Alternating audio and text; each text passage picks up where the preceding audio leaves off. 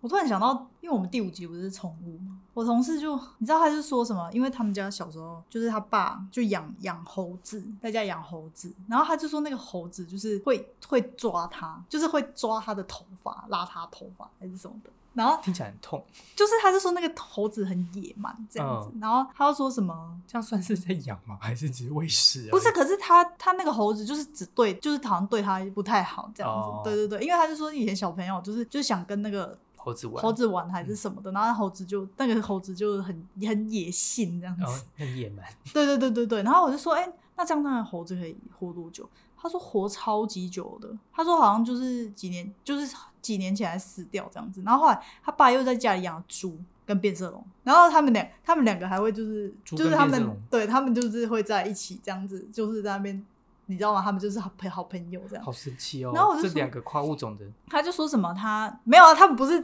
在玩那个游戏，他是他们跨是物种的友情，只对高总的友情，然后他就说什么他爸就是很爱养一些怪东西，然后然后后来他就说他爸最近又养了一个鸵鸟，其实我自己有打算要征 集，就是要问大家说，就是大本家来如果家要里去，养什么宠物，他就说养鸵鸟，然后就就很荒谬，他们家是他弟住在家里，嗯，然后他妹是每个礼拜都会回家，对，就已经嫁出去了，每个礼拜都会回家，然后他自己是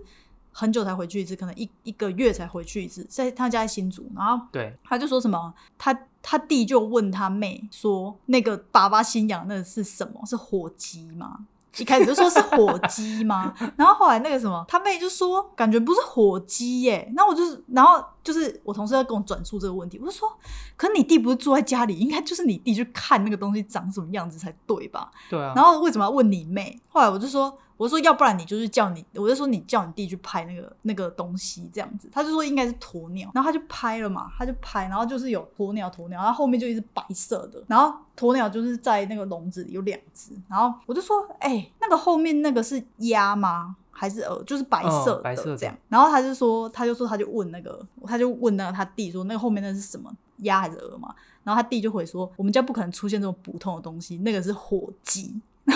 火鸡有白色的哦，就是它就有点白白的，你说它掉毛吗？我不知道，反正它就是一个比较浅的颜色，跟那个、嗯，跟那个鸵鸟比起来，然后因为它是放在笼子，然后就跟我跟我同事讲说，哎、你知道它就是鸵鸟在一年内就会长得跟就是超高的吗？，对啊，我就说那你们家要怎么养？他说而且不知道，鸵鸟鸵鸟的那个力量不是很大吗？然后对，他说会踢死人，然后我就说，哎、你要小心，回去被 踢哦。啊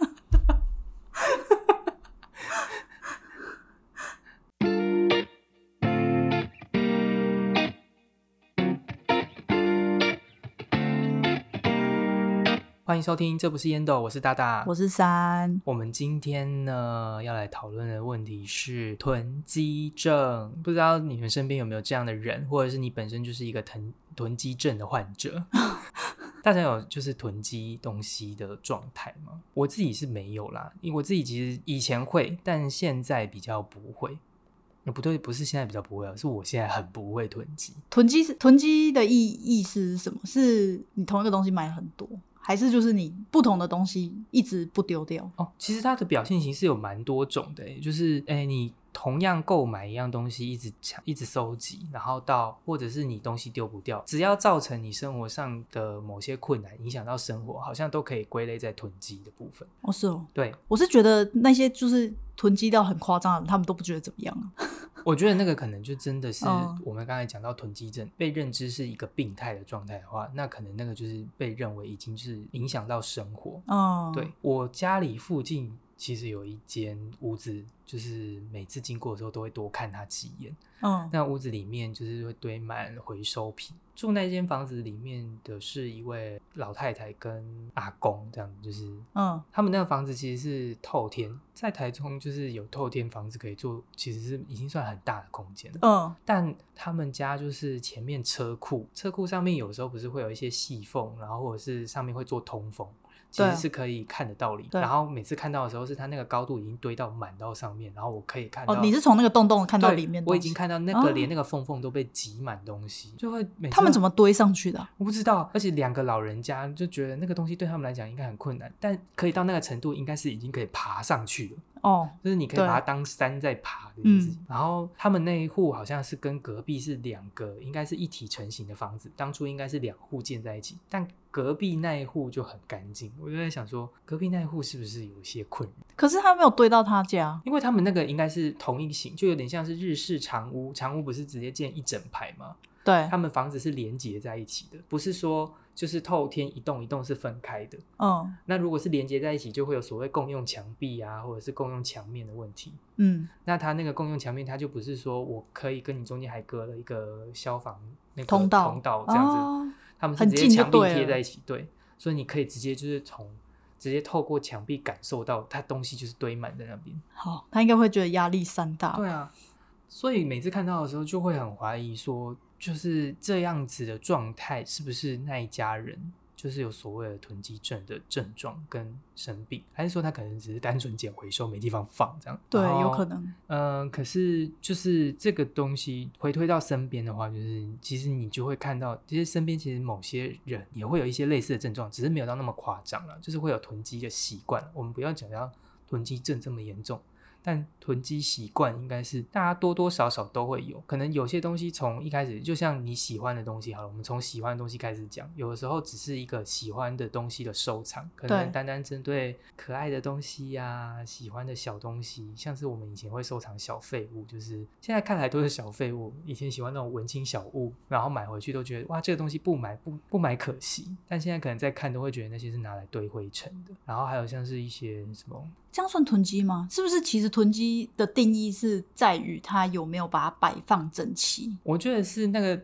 好像囤积的概念是你有没有已经，我有去查实际的一些论述是，他的说法是有没有去影响到生活。因为如果说哦你摆放都有摆放好，然后它就是作为展示使用的话，那它就不会影响到你的生活嘛。对，但比如说你买了很多回来，但你又没有然后真地正板的没去地应方用走，它，对 你地没有板没真地正的方应用走它，然后就是嗯把它一直囤放，然后你没有真正去实际使用它。比嗯如说，呃，很多人喜欢收集星巴克的马马对克啊马杯克杯对，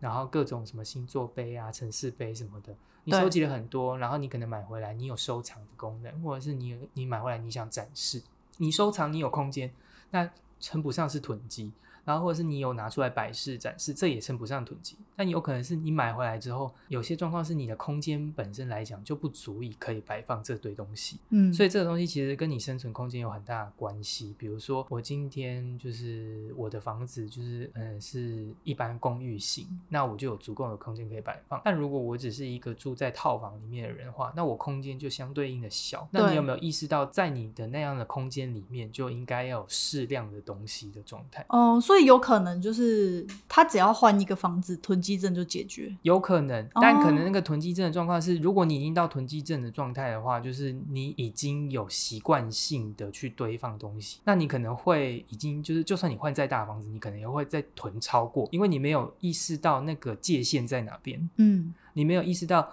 你舒适的生活空间应该要保持在。多少的呃宽度容量在，或者是你保持的生活感要到什么样的程度？它已经超无法去鉴别那个界限，嗯，所以这个部分就会就会比较糟糕。通常如果到那样的状态的话，就有些可能是强迫症引起，或者是一些身心疾病引起，或者是有一些创伤。嗯但这些东西可能就要寻求就是呃医疗帮助啊，或者是一些身心的辅导介入这样子。是他自己觉得需要被帮忙的时有候，些人还是需要有是自我意识，然后有些人可哦能是透过外部的协助跟。哦，你说有朋友可能来你家就是对啊，东或者西是太你多的了家吧庭这样成员，就是发现你的状态。 哦，其实在这边我有找到一一个就是比较图，大家可能看不到啦。这个是网站叫做居家诊疗室，他们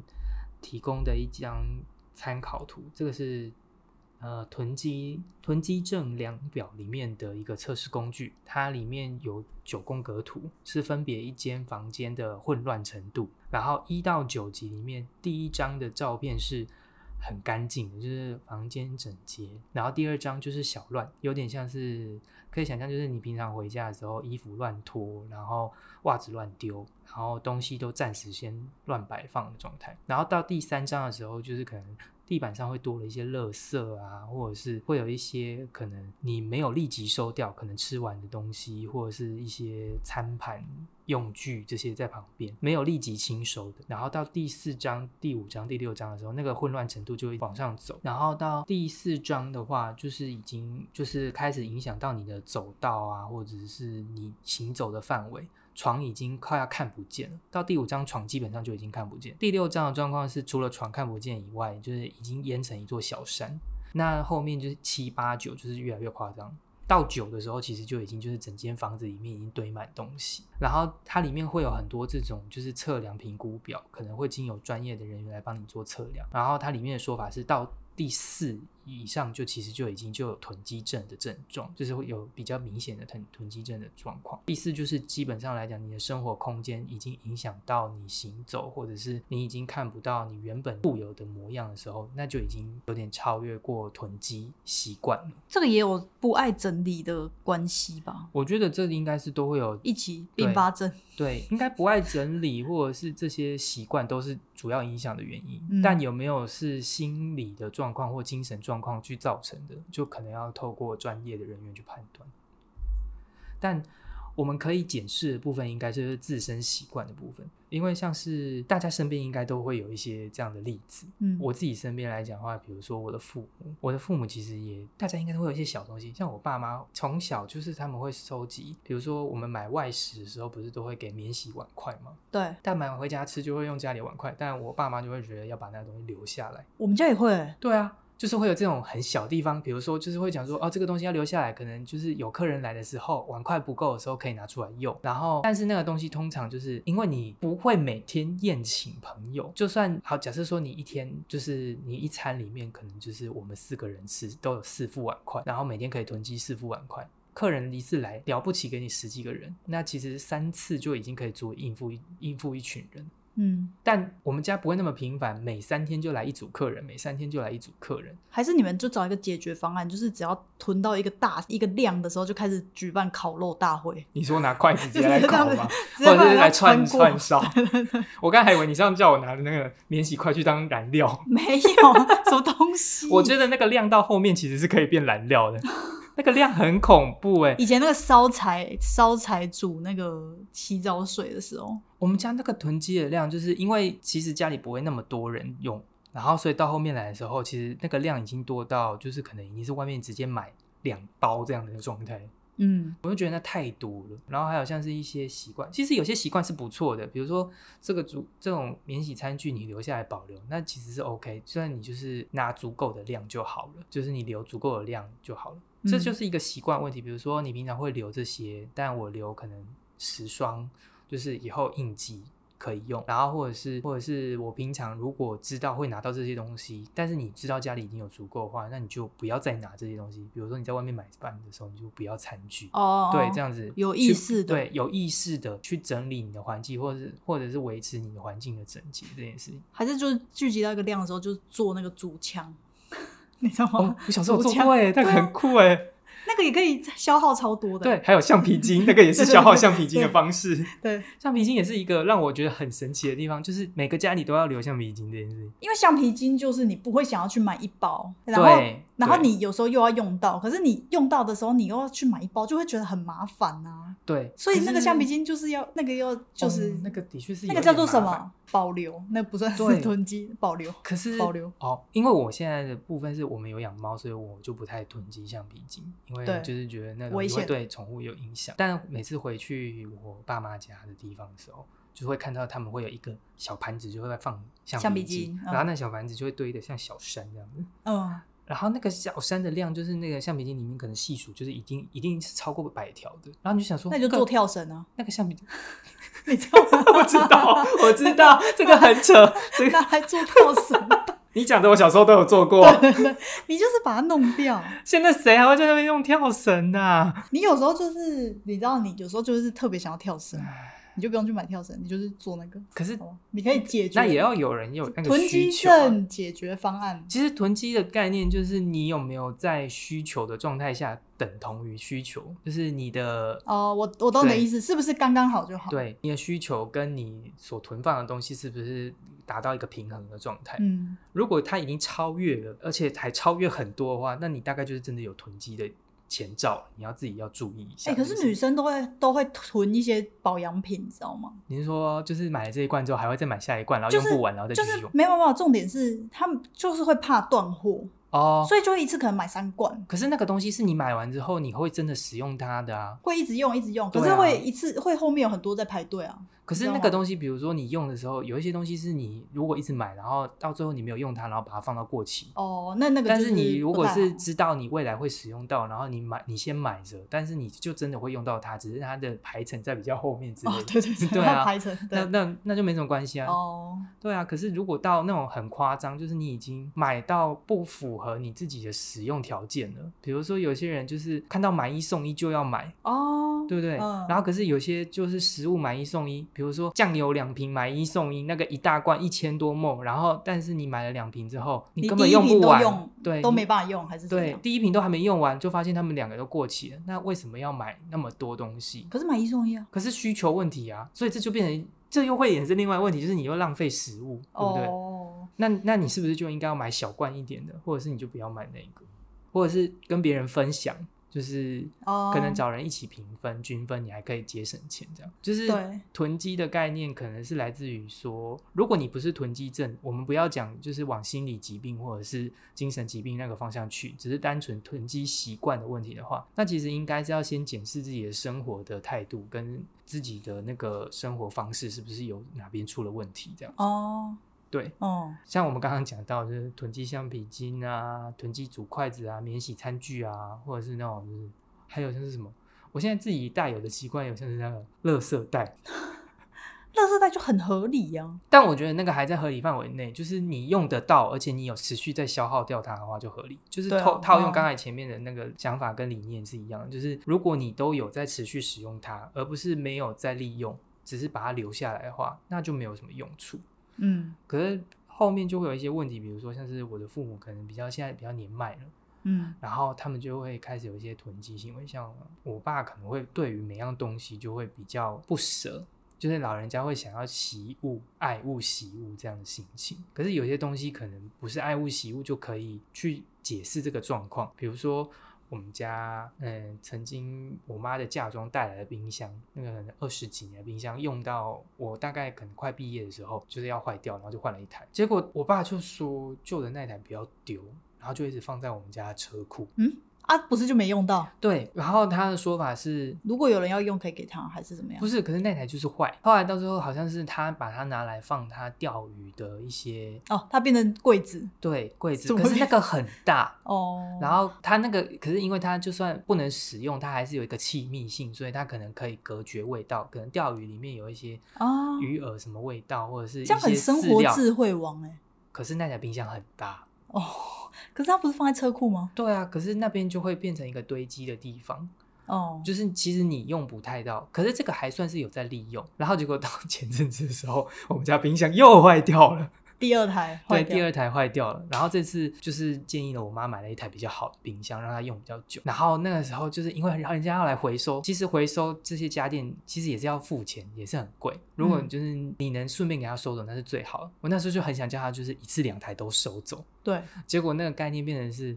我爸叫别人把那台第一台那台就收走走，第二台放在原本的地方。 对啊，因再为继你看续它使的用储物，它的储物柜就更新了。可是东西没有变少，东有啊，西有，变少啊，没有变多。但也没有变少。对，可是没有变多，至少你爸还愿意把一台让他收走。那个是我妈就是用尽全力才让她就是愿意把那台东西割舍掉，因为对他来说，那个东西就是一个置物柜，我妈你要现在把它置物柜丢掉，很奇怪。因为我妈也是在我的那个就是潜移默化的影响之下，才慢慢的把它就是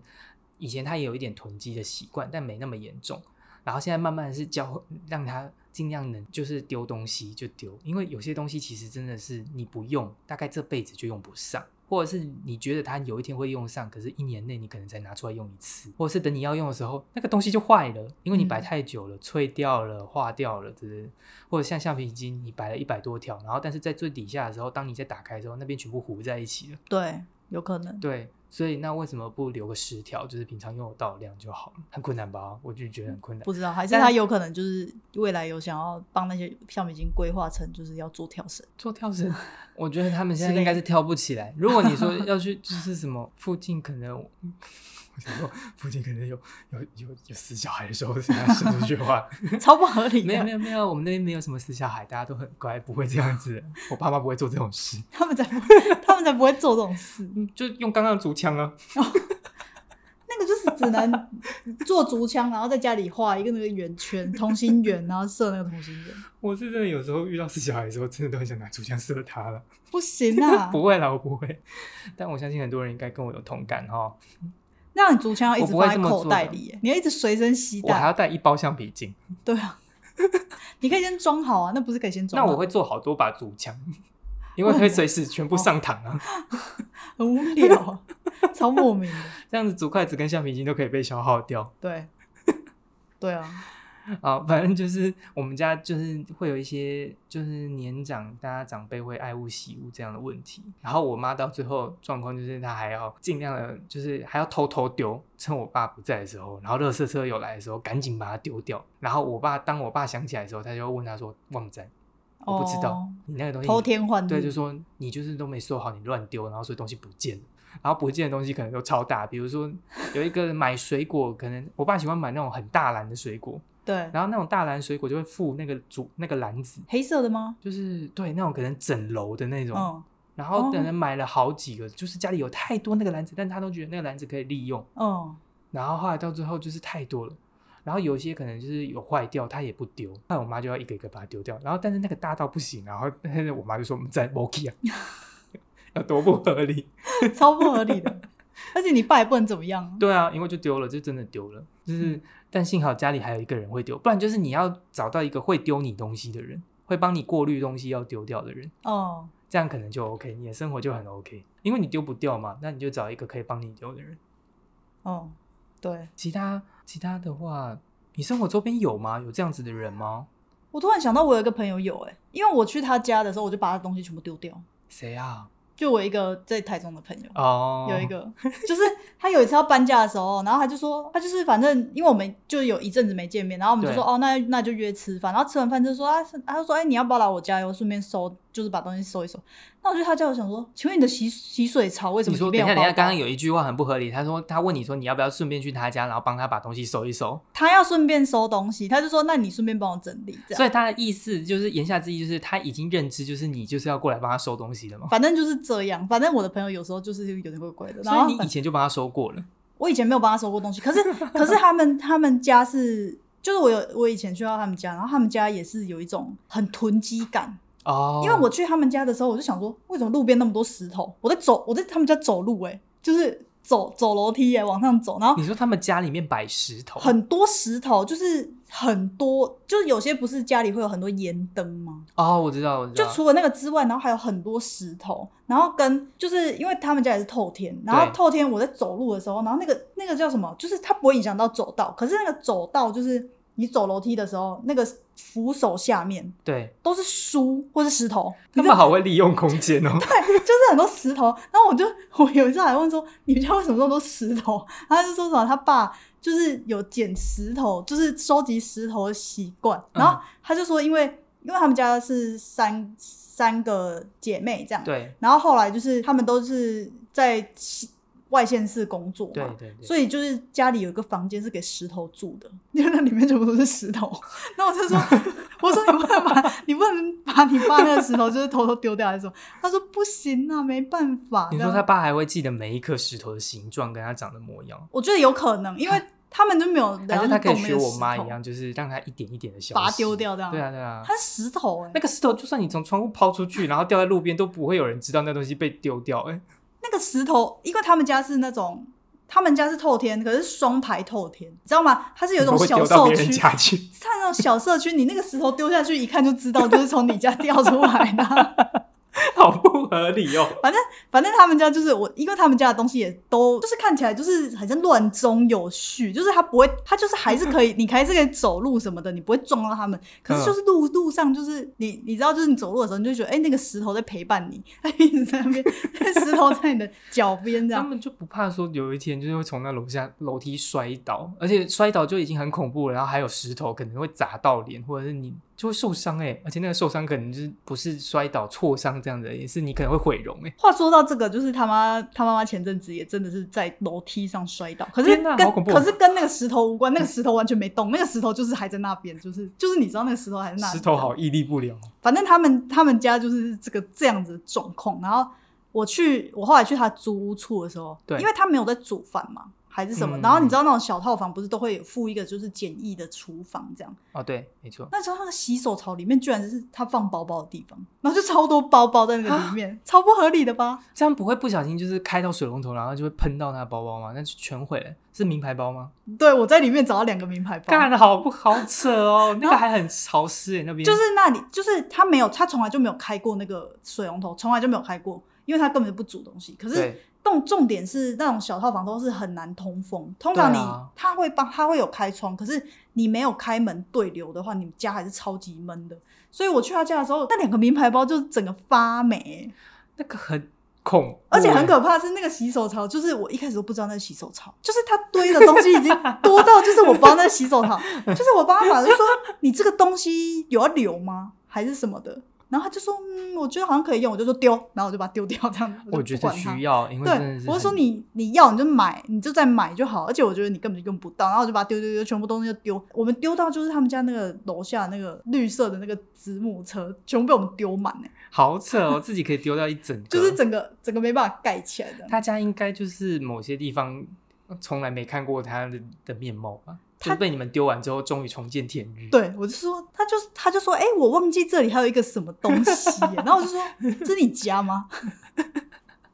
真的就是是很扯。他他那样子应该也有算有点囤积症，我觉得可能有一点对，然后再来有一部分的话，可能是就是整理习惯不好。对，对哦，我忽然想到，因为我们前阵子我们办公室在搬位置，就是大家在搬座位。然后我个人的话，就是我自己不喜欢在办公室摆太多东西，所以我的东西基本上都会归位定位。所以我那天搬，因为我们可能隔两天就有新同事要来，然后所以位置要搬好。然后我自己搬的话，就是半个小时内就整个就平移到我要的位置，就是基本上就跟没搬一样，只是好像整个位置就直接被平行移动到那边。对，然后他们就很惊讶说：“你怎么可以搬这么快？”但因为我平常就都东西东西都收的好好的，所以其实不用搬很久。对，然后之前有一个同事是他曾经搬过一次，他搬过第一次的时候，我就已经帮他整理过一次了，所以他这次搬的时候，我在帮他的时候就搬的也算蛮快的，就没有像上次那么难整理，因为基本上该整理的东西都有先整理。虽然说他后来还是有弄乱，他弄他每次弄乱都会被我念，就说我好不容易帮你整理干净，然后你还把它弄乱，然后他就会羞愧的，然后羞愧的就先回过头不回我话，然后再默默稍微整理一下，但还是乱。在我眼中，他就是乱呃，对啦，没错。然后另外一个就是坐在我旁边的同事，她是我学姐。然后我学姐就是那种比较大喇喇的人，然后就是那种就是觉得说，哇，我桌子就是要乱，我才会有创作灵感。太干净的桌子会影响到我的创作那种感觉的人。嗯，然后结果那天在搬，他从第一天就在那边摸，就是一直在里面乱挖东西，在那边摸，一下扫一下地板，地板扫到一半东西放着，人又跑到另外一边去，然后又又别的地方再摸完之后再回来再整理一下下，整理一下下之后又被东西吸引，又发现说，哎，这个好久不见了，这个东西里面到底是什么，好值得纪念哦。然后就这样子之后，到最后在隔天。就是已经就是最后一天不行了，所以他才把它搬完。就搬完之后跑出很多很奇怪的东西，像是二零二零年过期的辣椒粉，然后或者是什么， 呃，他当初呃某一个正在急于找寻的东西，然后就一堆过期的东西在上面啊，或者是一堆垃圾，就是真的就是垃圾。哦，然后在那一次搬完之后，我就获得了家庭小精灵的称号。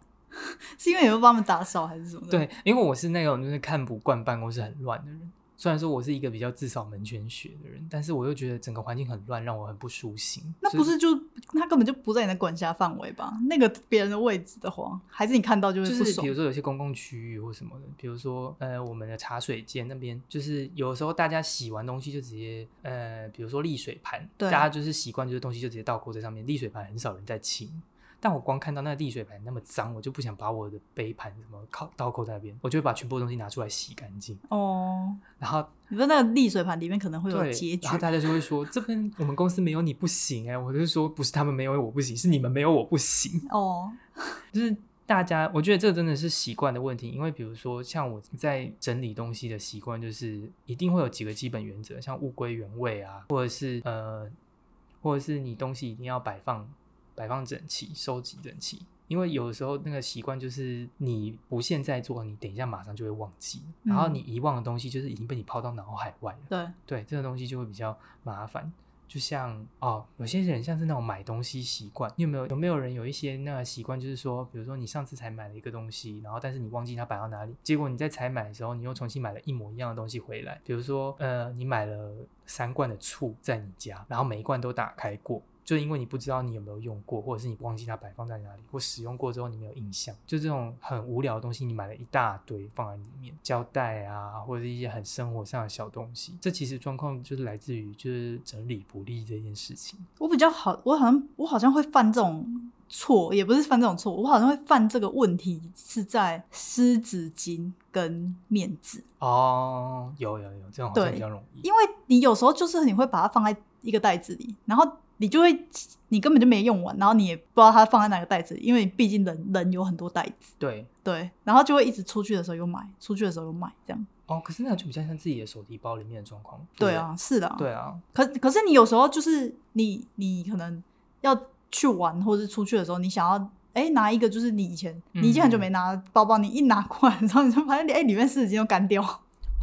没错，对，是不没是？错。那这样有囤积吗？其实我觉得那个应该就是你的使使用方式、使用习惯啊，对因为像是有些人会觉得，就是为了方便，所以他可能他每有好几个包包，对他在每个包包里面都摆一套他必须的东西，对像是卫生纸、湿纸巾啊，或者是什么各个用品之类的，对都在里面摆一套。嗯，但有些东西看似没有期限，但是实际上它可能也有一个使用的保质期的概念，就像你说的湿纸巾，嗯，它看起来好像没有期限，但是它会干掉。对，啊它会干掉，对，然后有些包包就不是你常用的，所以我到最后就觉得我的习惯可能会是，就是我还是让它保持一套，然后要用的时候再把它换掉，换过去。虽然会每次多一个步骤，但你比较不会有这种东西，就是你可能会忘东忘西的，某些东西就会不见，或者是你就忽然之间忘记你东西摆哪里。嗯，对，这样其实是比较好。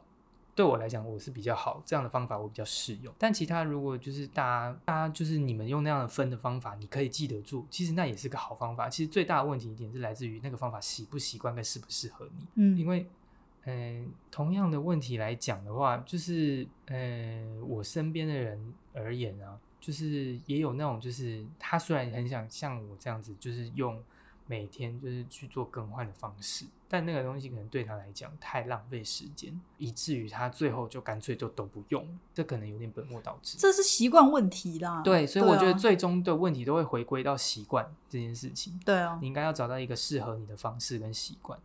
对。对，话说，话说我有我有一个同，我有两个同事，他们超妙的，一个是他的桌子很乱，对，然后你就会想说，这为什么会乱成这样？对。然后另外一个是他的桌子很干净，看起来很干净，嗯可是实际上是很脏的。你知道我在讲什么吧我？知道你在讲什然么。后有那个看起来很乱的是，他是很爱干净的，可是他的桌子很乱，对，就是会有这两种人欸呢、这个也是另外一种假象哎、就是有些人是，比如说整理方法这件事情，我们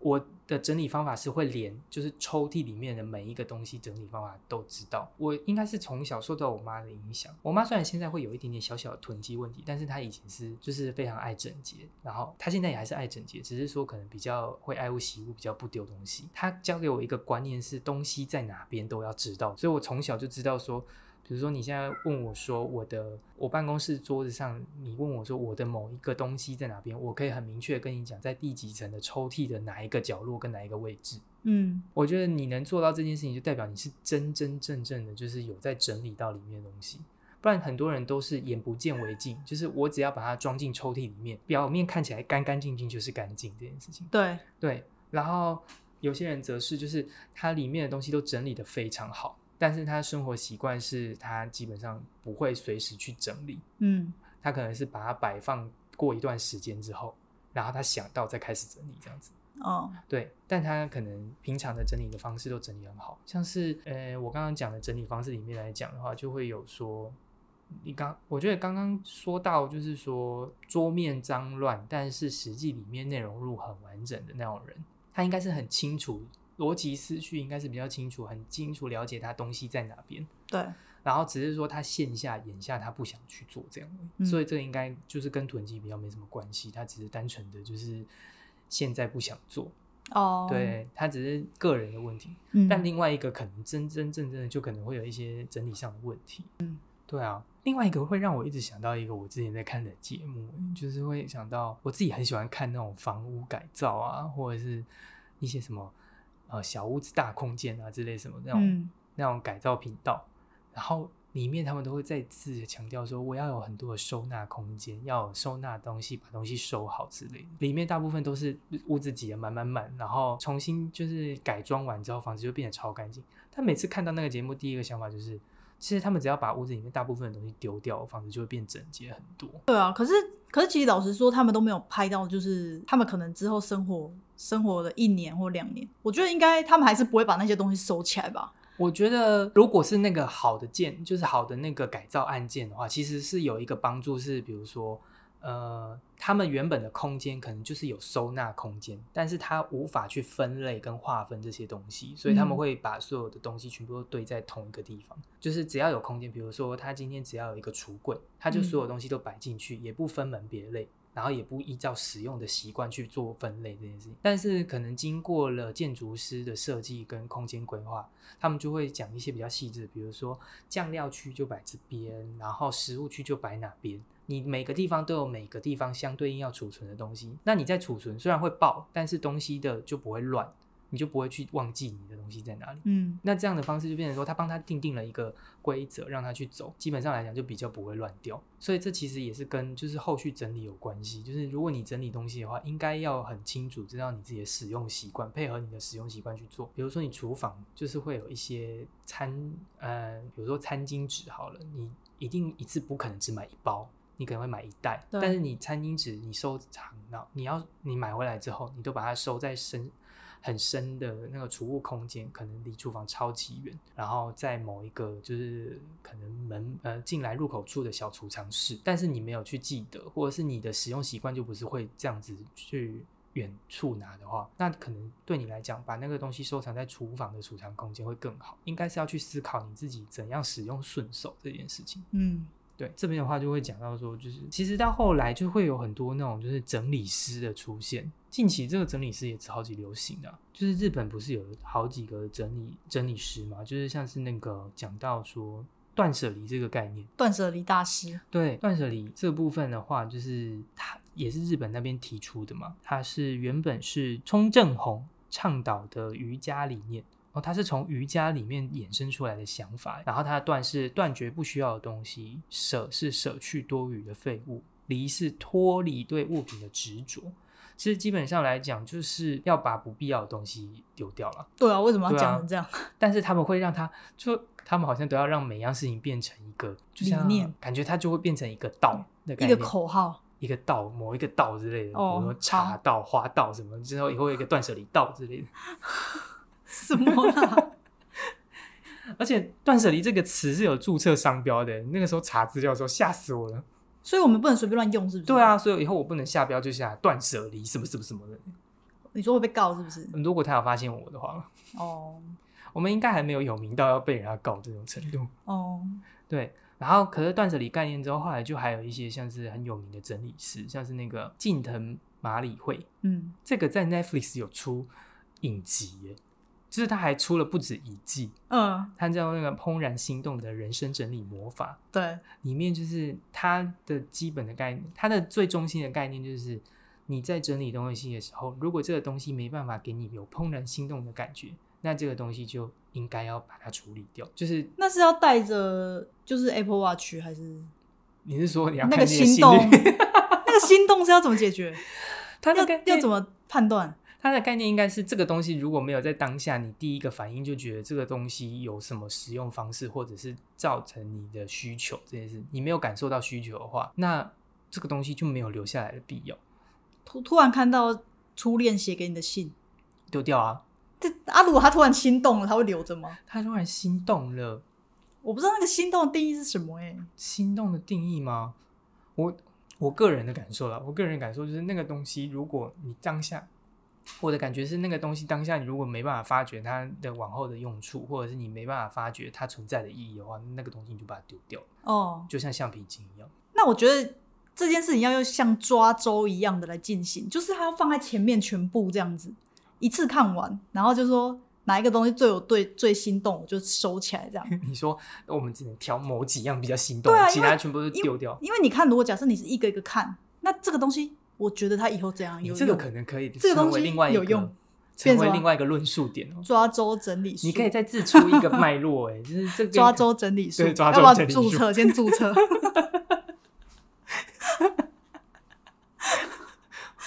不然怎么办我？们好荒唐哦！真是要不然怎么 办？超莫名的，那个心动的标准，我觉得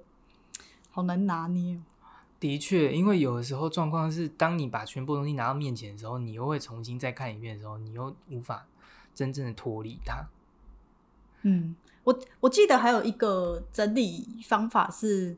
你好像只能留下一百个东西，哦，也有那种那就有点像你的抓周整理术啊，把全部东西拿出来之后，然后你只取它，比如说。我们要给抓周整理术一个定义，对不对？比如说我拿出了一百样东西，然后我就说我只能留百分之十，不管你今天是一之类的啊百样，或者是、对啊或者是两百样，你就是只能留百分之十的东西。对，应该就是一个比例啦。哇，那这样其实很合理耶。哦，我刚才忽然想到有一个可能性，比如说用空间推敲好了。哦，也可以。，对，比如说你今天就是一个套房，那你套房要舒服，可能就是你占的容，你里面占的东西的容积只能占你房间里面的百分之二十，对那你所有东西里面就是你只能取百分之二十存留。对，那就是你要要扣掉那个必需品嘛。对啊然后再剩下的那没些错东，西，就是百分之二十里面含必需品，然后嗯剩下的东西就是清掉。会不会他们家看起来就会很没生活感， 不至于吧？就会变得很空空你白这可样？以先从星巴克马克杯丢掉啊。干嘛啊、你干嘛要这样子关因为注？哎我真的管人好家要不要没马办法克杯理解星巴克马克杯哦。没有没有没有，有有些人就是真的会一直收集杯子，我觉得这是合理啦。我觉得就是如果真的是收藏，然后或者是摆饰的话，我真的可以理解。但我真的好像遇过太多人，就是拿来，然后就是把它摆在仓库里面，哦，或者是他也没有真正的，甚至是他连他买了什么，他都会忘记这件事情。这件、嗯这件事情就会很奇怪，因为你既然这么的喜爱它，或者是你就算没有空间摆放它，你应该都还会对这些东西有一点印象，就是对这些东西可能来自于哪里，或者是它有一个故事。很多人丢不掉，是因为那个东西可能对他来讲是有故事的，是有一些经历的存在，所以他丢不掉这些东西。嗯，但是实际状况是，你说小贝贝哦，呃小贝贝可能是其中一个啦，但可能我哦说的是，可能像是说你比如说，啊，假设说我们今天又拿竹筷来举例，可能他会记得说这是我某一餐吃的竹东西用的竹筷。如果你可以到这种程度的话，这是我就哪可以一天留去吃哪一餐，然后特地留下来的餐具，因为那一间是高级餐厅的餐具，我很想留它。你可以讲为这个东西讲出一个故事的话，那我可能不会那么的，就是强迫你要丢掉它。但是如果你留下来的东西，你连这些东西的来源跟你说要怎么使用它，你都讲不出个所以然的话，那那个东西存在的必要又是什么？ 我知道我知道知道，就是你要想着，他如果在你死掉的时候，你的人生的那些东西会变成博物馆，然后你如果解释不出他那个就是那个东西的那个解我释觉得的话，这个好像蛮有你威胁性你就的可以耶，把那个东西丢掉。这个东西对很有威胁性的。假设说以后你人生在你过世之后，每样你所你以后的那个留下来的东西都要被展出的话，对，你会希望你被别人怎么看待你这件事情？ 如果你被别人看待只是都是一大堆的竹筷子，你的人生定义就是你就是收集免洗 餐具，好后面 收集免洗收餐集具的免洗人餐。具，对，哇，那你的人生价值只剩免洗餐具哎、就是他的那个橱窗上面就是听一起来大堆免洗餐具，这样听起来人生好廉价哦。而且你假设说这个东西会在你人生最后跑马灯出现，你就会竹筷子、竹筷子、竹筷子、竹筷子、竹筷子过去，然后先跑一百双过去。好占用记忆体， 好占用记忆体，记忆体很短。 好烂哦！这样好香想完，我就会，如果我是这样的人，我会觉得就是哇，我很想再死第二遍，超莫名的，超莫名的。好羞愧哦。好，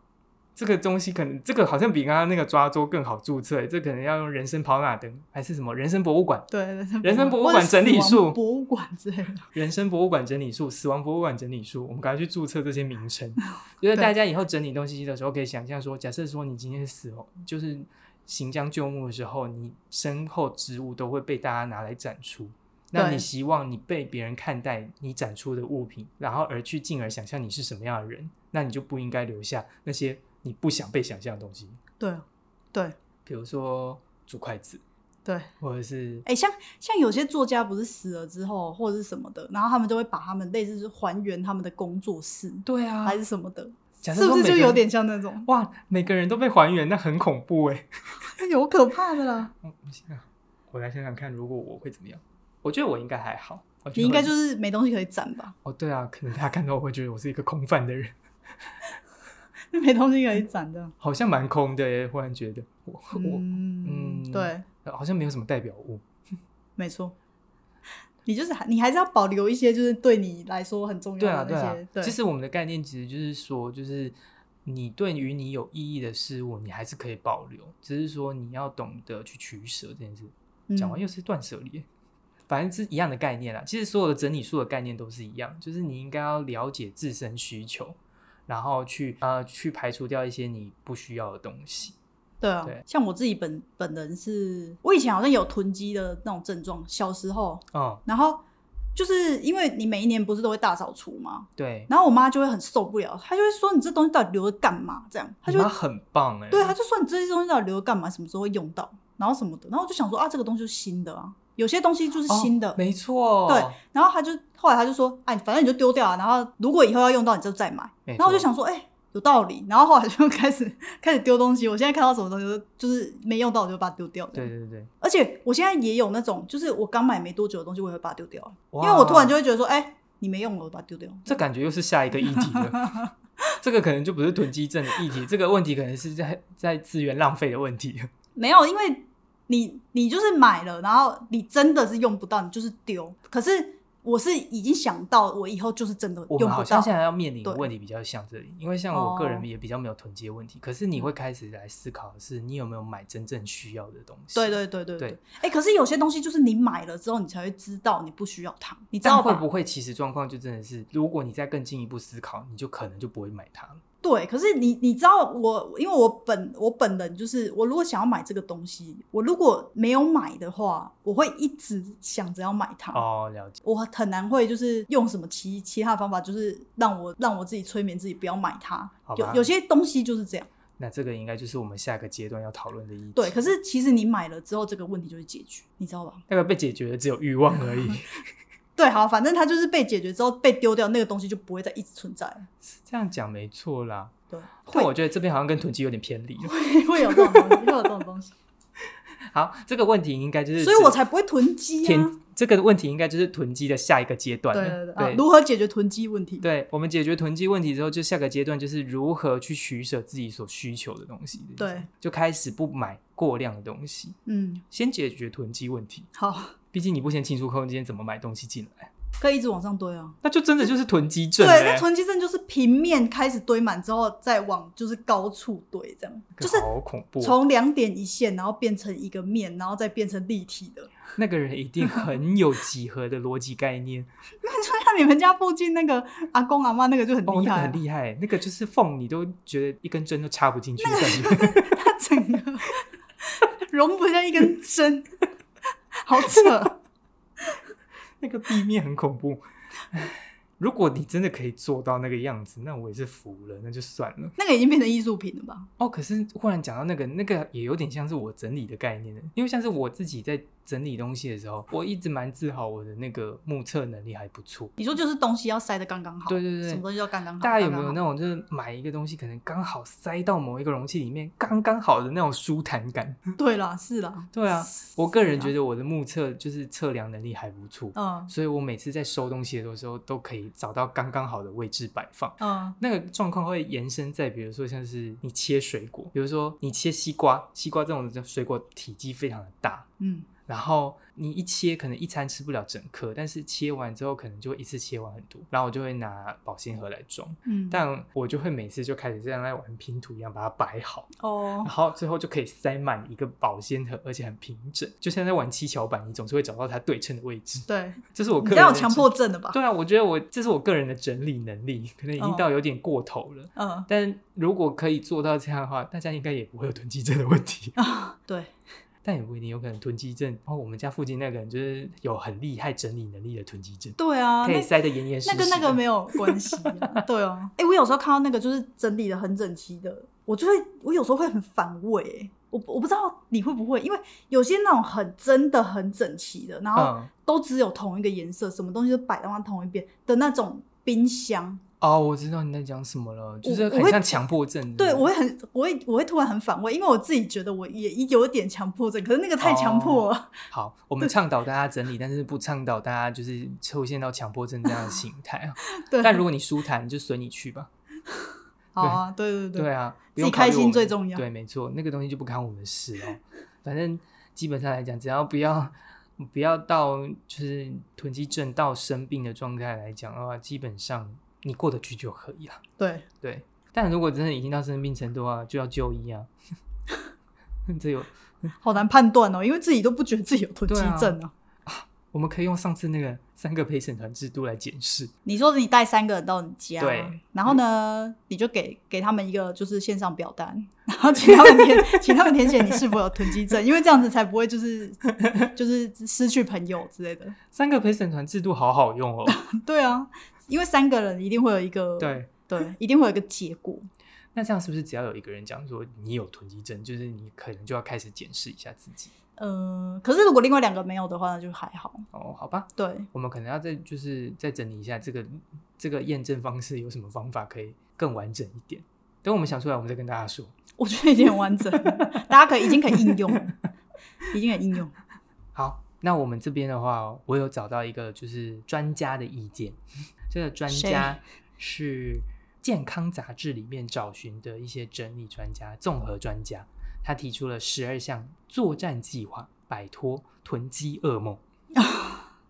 好，对，大家可以来参考一下。第一个是区分物品的重要性，这就是我们刚才讲说你要分门别类了，其实就是你分清楚东西的实用性跟你的顺手性这件事情，然后依照它每个特性摆放在最适合它的位置，对而不是随便乱丢。然呃，后第二点是放弃，也许哪天会用到的想法。嗯，这样子你才能真正摆脱它们。这个东西就跟刚刚的橡皮筋还有竹筷子是一样的。那个东西你虽然觉得有一天会用上，但是可能用上的几率不等同于你囤积的速度。第三点是那个处理物品的优先顺序。哦，这件事情也是蛮重要的，欸因为其实说实在的，你每次在使用东西的时候，一定有你自己的偏好的顺序，一定有你自己的偏好的顺序。然后当某些东西被遗忘的时候，就很容易不小心就会囤积起来了。要怎我么知道说这个这个东西就跟就跟工作一样吧，你如果没有一个顺序的话，你就会突然这件事被打断，哦然后就会被累一直累积。因为像我就这样啊。哦，但我讨厌的那个人，我还是不做啊。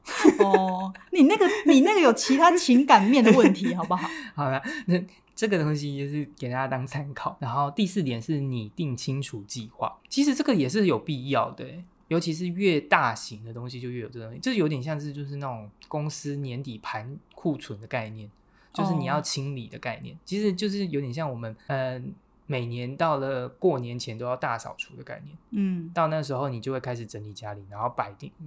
确定你要怎么清除你家里。这个东西其实是还不错，我觉得蛮不错的，大家可以就是参考。嗯，第五点是帮物品找家，这个概念其实跟前面那个就是说给一个给就东西归一位个不是它吗原对哦适用的位置。然后第六点随手归位。随手归位，我觉得还是最重要。这是我个人里面在整理的时候，我觉得最重要的概念。因为就是你只要把那个东西摆在原本的地方，那它就是不会不见。但如果你没有这个习惯的话，基本上很容易不见。我的同事试用了各种方法，他的他的美工刀、剪刀永远都会不见。他最后像诅咒一般的在上面写满他的名字，就是那个美工刀上面只要有空白处，他都写满他的名字，像在写咒文一样。哎，那个已经密密麻麻的程度到，就是你拿到那只，你都会怀疑你会不会被诅咒。我同事也是这样、欸。很恐怖哎，但还是不见了。没有，可是那是有人会弄，有人会拿他的那个东西吗？可是那个拿到你就觉得被诅咒了，谁会拿着它啊？就是有人就不觉得被诅咒啊，因为好恐怖像我哦我同事，我们都是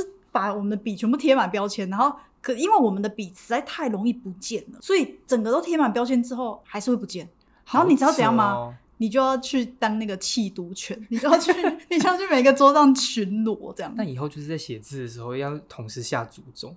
而且边他写边诅咒他，而且就是。拿我的死，拿我的东西得死太夸张， 他就是呃，我有时候就是我同事可能来，然后我就说你是不是拿我的笔没还我？他就说啊忘记了，你知道吗忘？记个你屁你看你就是就是那个笔上面就算再怎么写那么多东西，他还是不。不会物归原处的人就是不会物归原处，请 大家养成好习惯，物归原处。他们好就是吗没办法，没办或法。者就是你诅咒他。 好，第七点就是物以类聚，这个这个分这类是名字好奇怪哦。它的概念应该是就是你确相定他不似在的，酸什么人吗？ 也是有可能的。意思就是说，把那些就是不整理的人就是推下去， 对把会他整理们人坐一群，对不会对整理对人坐一边这样。对，没有没有没有，它的概念应该是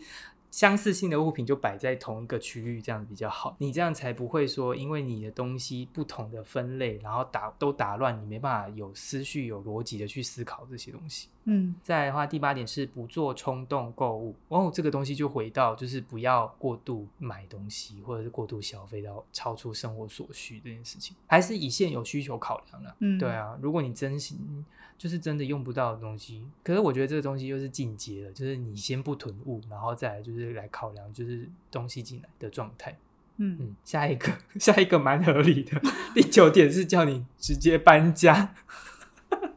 哎、这个人他是疯了是不是？哎、这个是综合专家讲的哎、我不知道他这个东西是哪哪那来些专家可以找出来是谁吗？专家很有趣哎、竟然叫人家直接搬家，但我觉得其实蛮合理的、欸，因为每次你搬家的时候，其实就是打扫跟清除的最好时机，是这样说没有错啦，对不对可是很痛苦哎、搬家真的很痛苦。真的很累。我对搬啊过，我人生中搬了几次，我人生中搬了两三次，每次搬都每次觉得下次绝对不要搬，就是会很痛苦对啊为什么要增加自己的痛苦？不然就花钱解决痛苦啊，以后叫别人帮你搬，叫别人帮你整理。对啊，然后下一个是简化收纳指数，它的意思蛮有趣的，它是说减少就是一些动作跟时间。就是有的时候你在收东西的时候，假如说你这个东西归位要花的成本比较高，比如说时间成本吗？可能动作也有关系，动作时间都有关系。比如说你今天这个东西摆在一个合理的位置，它只需要把它放回去这个动作，但你把它收在不合理的地方，比如说还要打开柜子、拉开抽屉，什么东西再放回去的话，那成本就会比较高。可能概念应该是就是跟你的使用频率，依照使用频率、依照使用习惯去调整。常用的东西就不要摆在柜子的深处，然后不常用的东西就丢就把它掉。丢，呃，真的用不到就丢掉。但是偶尔会用的东西，或者是它用到的频率没有那么频繁的话，那你就把它收在比较好，不用摆在最明显的地方，但是摆在好拿取的地方，应应该是指这样的意思。哦，原来收纳指数是这样啊，长见识了。 第十一点是邀请朋友来访，这个跟我们三个陪审团制度好像有一点关联性。哎、我觉得邀请朋友来访这件事情是真的很重要。我觉得有诶、因为其有实有的时候自己来讲很难去检视自己的生活状态。对，对啊，就像我的同事们永远都不觉得他桌子桌面很脏一样，我都觉得很脏，可是他不能邀请邀请人家来访他的座位吧？我就不得不来访啊。哦就是当他代理的时候要用他的电脑的时候，我每次都觉得很讨人厌，哦就是嗯，桌面永远都没有一个地方是空白 的。第十二点就是持之以恒了，这个大家应该都知道的观念，就是做不到就是还是做不到，那请加油。我觉得这里面最有用的就是邀请朋友来访。我觉得最有立即性的用处就是搬家，哪哪里立即啊？你搬家要多久的时间？可是搬家是最显著的欸、呃，当然啦，可是、对啊可是我觉得那个太麻烦了，就是我觉得它已经影响到，如果是我啦，就影响到我的身心 灵了，因为你还要劳力呀、啊、金钱啊，什因么为什么来有的讲就没是的成。本比较高吧，成本比较高，效果就比较好啊。如果你不想成本比较高，就是随手归位啊、持之以恒啊这种就是老生常谈的东西。不想花钱的人就这样做吧。然后如果如果就是不想花时间、不想花心力的人，那你就钱赚多一点，没有什么比赚钱更好。又不是搬家，又不是说搬就搬，我就觉得很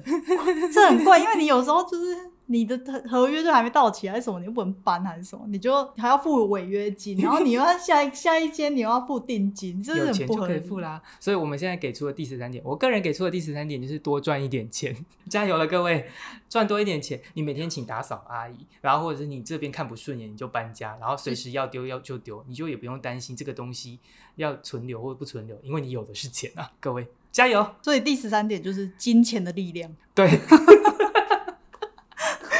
这为什么变这样？或者是你也可以考虑我们刚刚的那个。呃， 人生那个那个叫什么？我们的那个要注册那个名字叫什么死亡博物馆，啊？对，死亡博物馆，大家可以考虑死亡博物馆。如果你想想你死后之后别人会怎么看待你，大家可以考虑这两点哦。我个人推荐这两点，一个对嗯是金钱力量跟死亡博物馆。对， 那我们今天就先到这里喽。喜欢我们的听众，欢迎留言与我们互动哦。另外可以订阅我们的 IG，我们的 IG 是大大点三底线 P I P E，或是搜寻。这不是烟斗。就这样喽，拜拜拜拜